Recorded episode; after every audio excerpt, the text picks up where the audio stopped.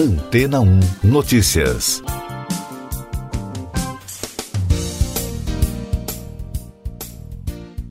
Bom dia!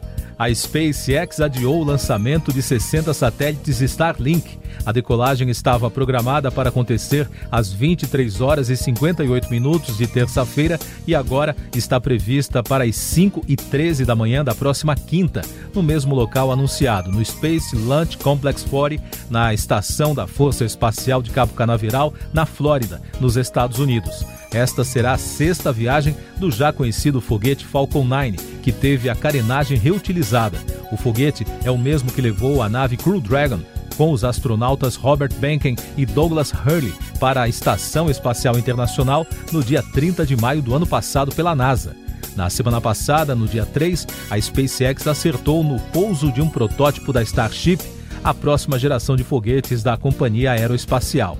A SN-10 realizou um voo perfeito, incluindo seu pouso nas instalações da empresa em Boca Chica, no Texas, nos Estados Unidos. Segundo representantes da equipe, apesar de uma explosão ter ocorrido momentos após o pouso, o lançamento representou um avanço, considerando que os dois protótipos anteriores explodiram antes de tocarem o solo. O sistema do novo foguete é projetado para substituir os veículos Falcon 9 e Falcon Heavy, assim como a cápsula Dragon, e, além de atender o mercado de lançamento para a órbita terrestre, inclui capacidade para suportar voos espaciais de longa duração em ambiente cislunar e de transporte a Marte. E daqui a pouco você vai ouvir no podcast Antena ou Notícias. Câmara aprova em primeiro turno texto base da PEC que viabiliza auxílio emergencial. Cássio Nunes pede vista e julgamento de suspeição de Moro é adiado. Pandemia. Brasil tem novo recorde de mortes em 24 horas. A Câmara dos Deputados aprovou na madrugada desta quarta-feira, em primeiro turno, pelo placar de 341 votos a favor, 121 contrários e 10 abstenções, o texto da proposta de emenda constitucional emergencial que viabiliza a retomada do auxílio emergencial e aciona mecanismos em caso de descumprimento do teto de gastos do governo federal. Os deputados ainda precisam analisar os destaques e votar a PEC em segundo turno na manhã de hoje. O ministro Cássio Nunes Marques do Supremo Tribunal Federal pediu vista do processo de suspeição do ex-juiz federal da Lava Jato de Curitiba, Sérgio Moro. A segunda turma da corte deu início na terça-feira ao julgamento da atuação de Moro durante o processo que condenou o ex-presidente Lula. Com isso, o placar está em 2 a 2 pela suspeição de Moro. Sobre a pandemia no país, o Brasil registrou mais um recorde de mortes por Covid-19 na terça-feira, com 1.954 óbitos e chegou ao total de 268.568 registros. Com isso, a média móvel de mortes nos últimos sete dias chegou a 1.572. Em casos confirmados, com 69.537 diagnósticos, o país totaliza 11.125.017 brasileiros infectados desde o começo da pandemia.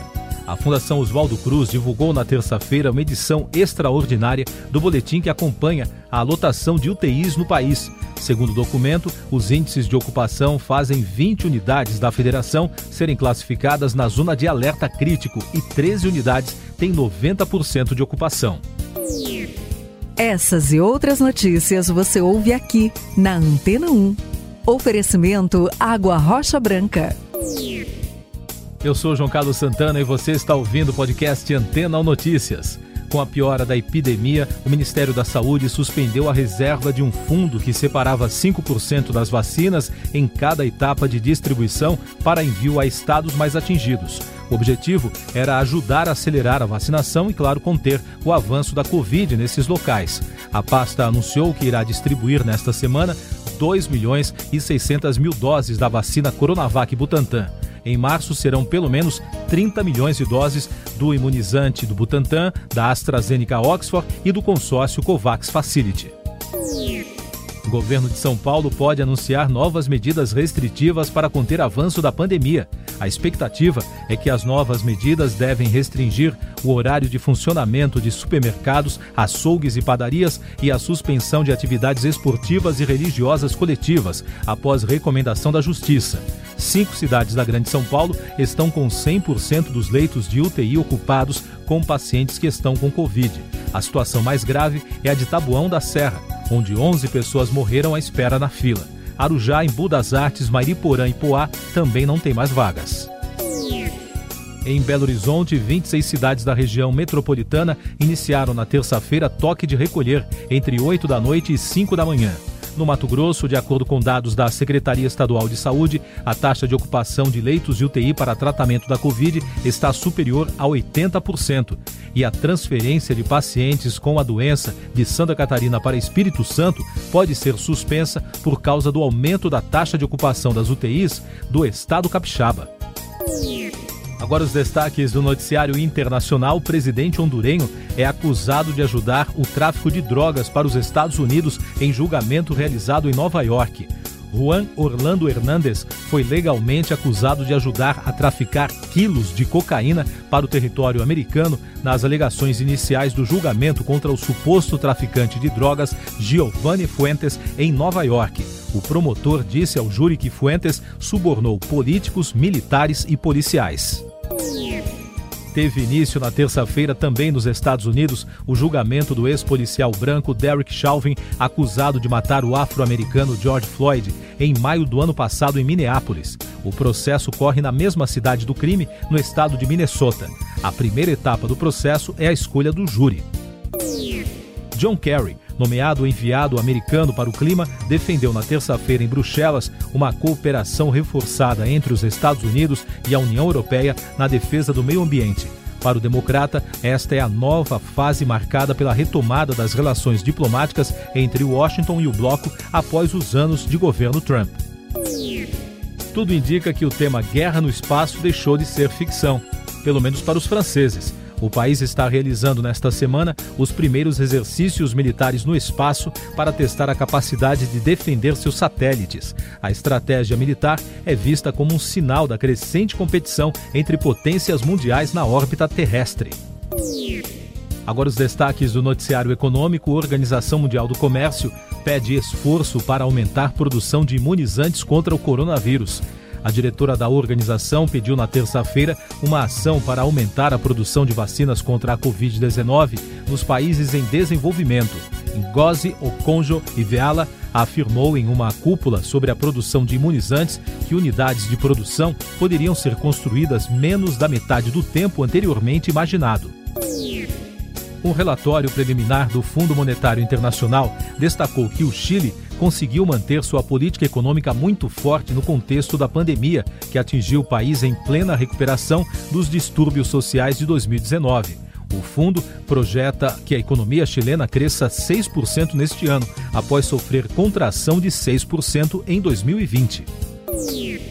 No Brasil, a bolsa local reagiu na terça-feira e fechou em alta de 0,65%, apesar das incertezas nos ambientes político, jurídico e econômico. O dólar também subiu 0,33% a R$ 5,797. Em Wall Street, o índice Nasdaq registrou a melhor sessão diária em quatro meses devido a uma forte recuperação nas ações tecnológicas. O empresário brasileiro Ike Batista foi denunciado pelo Ministério Público Federal por manipulação de mercado de capitais. Segundo as investigações, Ike, por meio de uma operadora com sede no Panamá, montou um esquema de manipulação para favorecer operações financeiras de seu interesse. Outras seis pessoas também foram denunciadas. Agora os destaques do Congresso Nacional. Simone Tebet será a primeira líder da bancada feminina no Senado. A Casa aprovou na terça-feira, em votação simbólica, o projeto que altera o regimento interno para a criação da função de líder da bancada feminina. A matéria vai à promulgação. A senadora será a primeira a ocupar o cargo. A bancada indicará líder e vice-líderes com revezamento das 12 indicadas. Na Câmara dos Deputados, líderes dos partidos definiram a distribuição das comissões temáticas. O PSL vai comandar a principal, a CCJ, a Comissão de Constituição e Justiça, que deverá indicar a deputada Bia Kisses, do Distrito Federal, para a presidência. A CCJ analisa a constitucionalidade das propostas que tramitam na casa. A presidente da Comissão de Meio Ambiente e Desenvolvimento Sustentável será a deputada Carla Zambelli, de São Paulo. Palácio de Buckingham responde às acusações de racismo de Harry e Meghan. A entrevista do príncipe Harry e da duquesa de Sussex, Meghan Markle, à apresentadora Oprah Winfrey no último fim de semana no horário nobre da televisão americana, continua repercutindo. A família real britânica disse em comunicado divulgado na terça que as acusações de racismo feitas pelo casal serão levadas muito a sério e em particular. Já o pai de Meghan, Thomas Markle, afirmou que a monarquia britânica não é racista. Assim como Harry, que se distanciou da família, Meghan se afastou do pai antes do casamento, devido a problemas de saúde, segundo uma reportagem especial da agência France Press. Siga nossos podcasts em antena1.com.br. Este foi o resumo das notícias que foram ao ar hoje na Antena 1.